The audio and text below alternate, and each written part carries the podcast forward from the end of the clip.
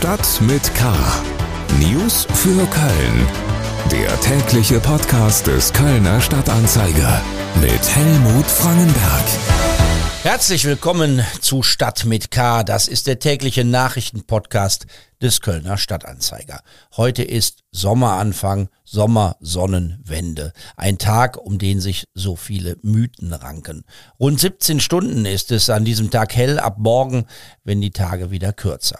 Die Kelten glaubten, dass in dieser Nacht die Götter auf die Erde herabstiegen. Machen Sie das Beste draus. Unsere Themen am 21. Juni in Stadt mit K. Streit um Außengastronomie. Der Stadtrat pfeift das Ordnungsamt zurück. Chaos am Flughafen. Kein guter Start in die Sommerferien.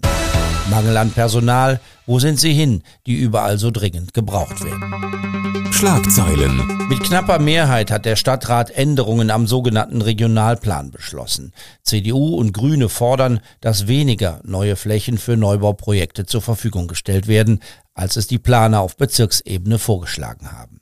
Der Regionalplan legt verbindlich fest, wo für welchen Zweck im Stadtgebiet Flächen genutzt werden können. Die Ratsmehrheit will, dass 19 Flächen aus dem Plan wieder herausgenommen werden und als Freiraum, Grünfläche oder Acker erhalten bleiben. Die Industrie- und Handelskammer hatte das zuvor kritisiert. Die SPD sprach von einem Stillstandsbeschluss. Er werde den Wohnungsbau und die Entwicklung der Wirtschaft behindern. Die lange erwartete Eröffnung der neuen Schaugewächshäuser im Botanischen Garten wird sich weiter verzögern. Die Firma, die mit dem Heizungsbau beauftragt war, ist pleite. 80 Prozent der vereinbarten Leistungen seien erbracht, so die Stadt. Wie die noch offenen Arbeiten erledigt werden können, sei unklar. Zuletzt hatten Lieferengpässe zu einer Verschiebung der Fertigstellung um anderthalb Jahre geführt. Da war vom vierten Quartal 2023 als Eröffnungstermin die Rede. Die Stadt investiert hier rund 20 Millionen Euro. Nach sieben Wochen Streik will die Gewerkschaft Verdi im Streit um bessere Arbeitsbedingungen für Pflegekräfte an der Uniklinik in dieser Woche einen Durchbruch erzielen. Das sagte die Verdi-Landesleitung bei einer Pressekonferenz im Streikzelt vor der Uniklinik. In einigen Teilbereichen seien die Angebote der Arbeitgeber noch unzureichend. Ein Tarifabschluss sei aber noch in dieser Woche möglich. Man erwarte, dass sich die Klinikleitungen weiter bewegen, so die Gewerkschaft. Gestreikt wird auch in Aachen, Bonn, Düsseldorf, Essen und Münster. In den vergangenen Wochen hat es ja sehr scharfe Kritik am städtischen Ordnungsamt gegeben. Kölner Gastronomen haben sich beschwert über penible Kontrollen mit dem Zentimetermaß, über ein rabiates Vorgehen und über Auflagen, die ihnen das Leben schwer machen. Da war von Drangsalieren und sogar Angst die Rede. Am Montag diskutierte darüber auch der Stadtrat und fasste einen bemerkenswerten Beschluss. Wir kommen zu den Themen, über die wir ausführlicher sprechen wollen. Politik. Im Streit um die Kontrollen der Außengastronomie in Köln hat der Rat der Stadt Köln in seiner Sitzung am Montag die Regeln außer Kraft gesetzt, die er selbst zusammen mit der Stadtverwaltung vor einigen Jahren für die Gestaltung der Außenflächen von Lokalen und Restaurants beschlossen hatte. Das Ordnungsamt soll die zum Teil strengen Vorschriften nicht mehr kontrollieren. Stattdessen wird sich nun ein Gremium zusammenfinden, an dem auch die Vertreter der Kölner Wirte beteiligt sind. Und dieses Gremium soll neue Vorgaben für die Außengastronomie festlegen, die dann ab nächstem Jahr gelten. Am Telefon ist der Bezirksbürgermeister für die Innenstadt, Andreas Hubke, der die Kritik der Gastronomen geteilt hat. Herr Hubke, kehrt jetzt Frieden ein? Ja, da bin ich von überzeugt. Äh, und wenn wir das fünf Jahre früher gehabt hätten, wie wir es von der BV1 wollten, hätten wir schon fünf Jahre Frieden gehabt. Aber die, die Frage, die grundsätzliche Frage ist ja dann doch, ähm, man hat ein Gestaltungshandbuch, man hat Vorschriften, man hat sich ja was dabei gedacht, die Politik hat es auch beschlossen. Jetzt gibt, gilt gar nichts mehr. Fängt jetzt der Wildwuchs an, macht jetzt jeder, was er will? Nee, also ich finde, es hat eh nicht jeder gemacht, was er will. Die haben sich alle ziemlich im Rahmen gehalten. Jetzt äh, muss genau dieses Gremium mit Verwaltung, Vertretern aus Politik, Rat und PV und mit den Interessensverbänden der Wirte die Kriterien entwerfen, damit die Wirte Sicherheit haben. Und jetzt kommt's, wenn sie viel Geld in die Hand nehmen, das steht auch in unseren Beschlüssen, dann sollen sie eine Genehmigung bekommen vor fünf Jahren ne, damit, dann, äh, äh, damit dann eine Investition von 20.000 bis 30.000 Euro auch amortisieren kann und nicht immer nur ein Jahr. So, und das ist relativ leicht machbar. Es gab ja so ein bisschen äh, unterschiedliche Einschätzungen gestern zu der These, das Ordnungsamt würde Wirte drangsalieren. Es war sogar ja vorher die Rede davon, dass man regelrecht Angst habe vor der städtischen Behörde.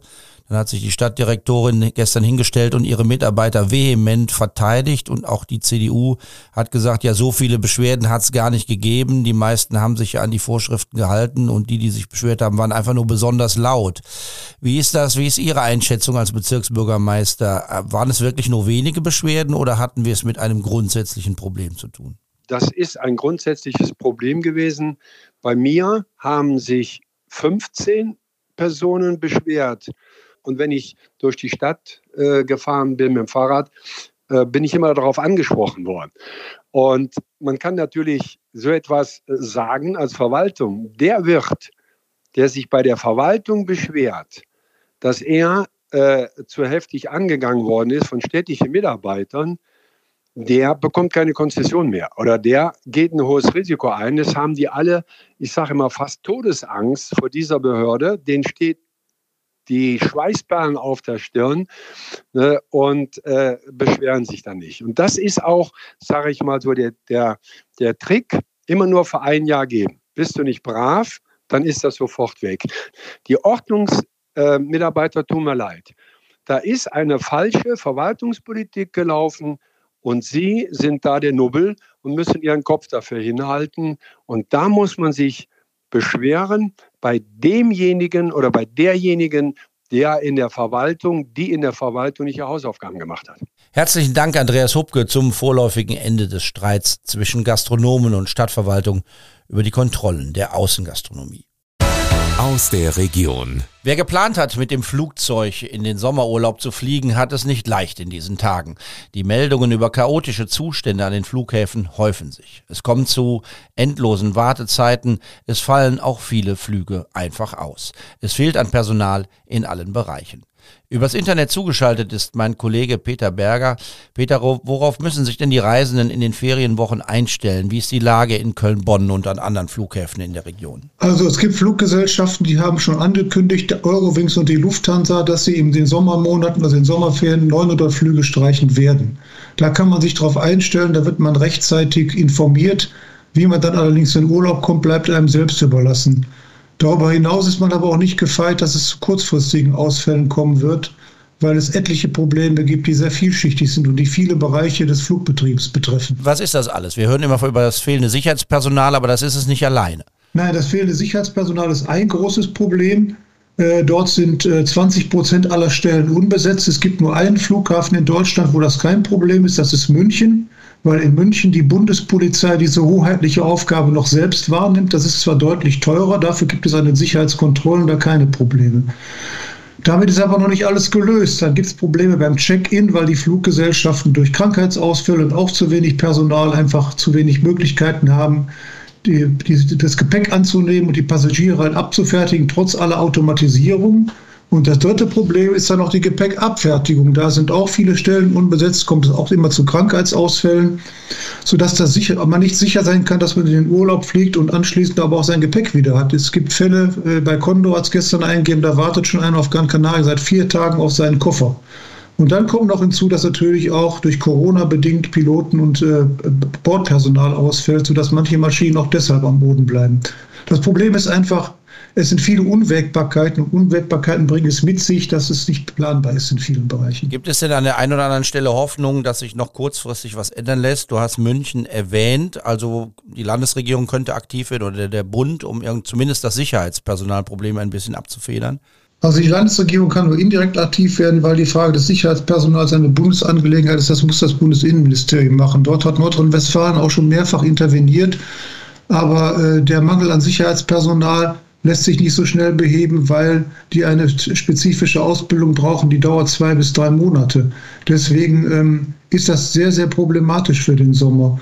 Was man sagen muss, ist, dass die Fluggesellschaften natürlich nach dem Ende von Corona damit gerechnet haben, dass sie gleich wieder Vollgas geben können und jetzt der Bundesregierung im Nachhinein den Vorwurf machen, sie habe äh, zu schnell alles wieder freigegeben. Man stelle sich nur aber umgekehrt vor, die Bundesregierung hätte das nicht gemacht, wie der Aufschrei bei den Fluggesellschaften gewesen wäre. Wir können fliegen, wir wollen fliegen und ihr sagt, äh, ihr wollt nur schrittweise loslegen. Also man schiebt sich in der Branche momentan gegenseitig den schwarzen Peter zu. Und Fliegen im Sommer, muss man ganz klar sagen, ist auch ein bisschen Glückssache. Wenn jetzt ganze Flüge abgesagt werden müssen, stellt sich natürlich die Frage, welche Rechte denn äh, Passagiere bei solchen Flugausfällen haben. Ist das alles geregelt? Bekommt man sein Geld zurück? Das ist relativ, auch relativ kompliziert. Am, am, am einfachsten ist es für Pauschalreisende. Äh, die haben eine, eine Flug gebucht oder eine Reise gebucht und wenn die Reise abgesagt wird, der, und der, der Flug nicht stattfinden kann, dann kriegen die natürlich ihr Geld zurück und dann müssen sich die Pauschalveranstalter mit den Fluggesellschaften darüber auseinandersetzen, wer denn für den Schaden aufkommt. Ganz kompliziert kann es werden. Ich sage bewusst kann, wenn man seine Flüge bei so einem Portal wie flüge.de gebucht hat, denn da äh, sind manchmal sogar für unterschiedliche Strecken, also für den Hin- und den Rückflug, verschiedene Gesellschaften, die dahinter stehen, sodass es einem passieren kann, dass der Rückflug bestätigt ist, der Hinflug aber nicht. Das ist mir selbst dieser Tage passiert. Und da habe ich mich schwer gewundert, weil was soll ich mit einem Rückflug, wenn ich den Hinflug nicht habe? Herzlichen Dank, Peter Berger, zur Lage am Flughafen vor Beginn der Sommerferien. Mehr zum Thema bei ksta.de und in den aktuellen Ausgaben des Kölner Stadtanzeiger. Wirtschaft. Nicht nur am Flughafen fehlt es an Personal. Zurzeit klagen viele Branchen über den Personalmangel. So gibt es zum Beispiel kaum ein Lokal, kein Restaurant in der Stadt, in dem nicht irgendwo ein Plakat an der Wand hängt. Wir suchen Personal für Küche, für den Tresen, für die Bedienung. Und alle Gäste, die das lesen, fragen sich, ja, wo sind sie denn hin? Die Minijobber, die Aushilfen und Studentinnen und Studenten. Zugeschaltet ist meine Kollegin Corinna Schulz aus der Wirtschaftsredaktion des Kölner Stadtanzeiger. Sie hat sich auf die Suche gemacht. Corinna, wo sind Sie denn hin, die da vor der Pandemie gearbeitet haben? Also laut Aussage der Arbeitsagentur und viele Arbeitsmarktexperten ähm, haben sich einfach viele im Lockdown oder in den diversen Lockdowns umorientiert. Zum einen, weil viele Restaurants oder Hotels ihre Mitarbeiter nicht halten konnten. Zum anderen, weil viele auch kurzfristig keine Perspektive mehr gesehen haben. Das heißt, viele, so ist zu hören, ähm, sind entweder in den Handel gegangen oder zu den vielen neuen Lieferdiensten, die sich in Köln ähm, angesiedelt haben oder auch Corona-Testzentren haben intensiv ähm, um Mitarbeiter geworben. Das ist eine Wanderungsbewegung und der Weg zurück ähm, äh, erscheint vielen schwierig, auch mit Blick auf Arbeitsbedingungen, Perspektive oder auch Verdienst. Der Hotel- und Gaststättenverband hat eine Umfrage zum Personalmangel gemacht.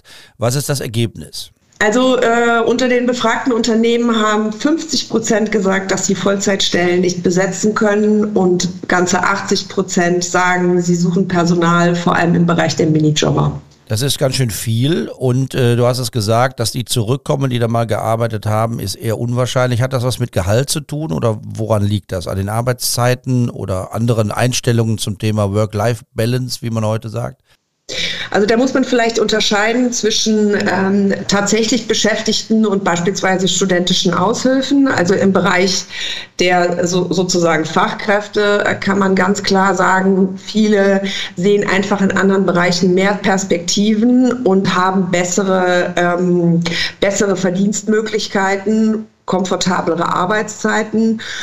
Und wie uns ähm, das äh, Jobportal äh, Jobruf äh, erklärt hat, ähm, hat sich auch bei den Studenten einiges geändert. Also viele ähm, entscheiden sich auch äh, weniger zu arbeiten, damit durchaus auch weniger Geld zu haben. Und äh, wie zu hören, es steht da mittlerweile auch die Work-Life-Balance ähm, in einem höheren Kurs, als das vielleicht früher der, der Fall war. Herzlichen Dank, Corinna Schulz aus der Wirtschaftsredaktion des Kölner Stadtanzeiger zum Personalmangel, unter dem viele Branchen zurzeit leiden. Das war's für heute bei Stadt mit K. Mein Name ist Helmut Frankenberg. Wir hören uns morgen wieder. Bleiben Sie wachsam, aber bitte auch gelassen. Tschüss. Stadt mit K. News für Köln. Der tägliche Podcast.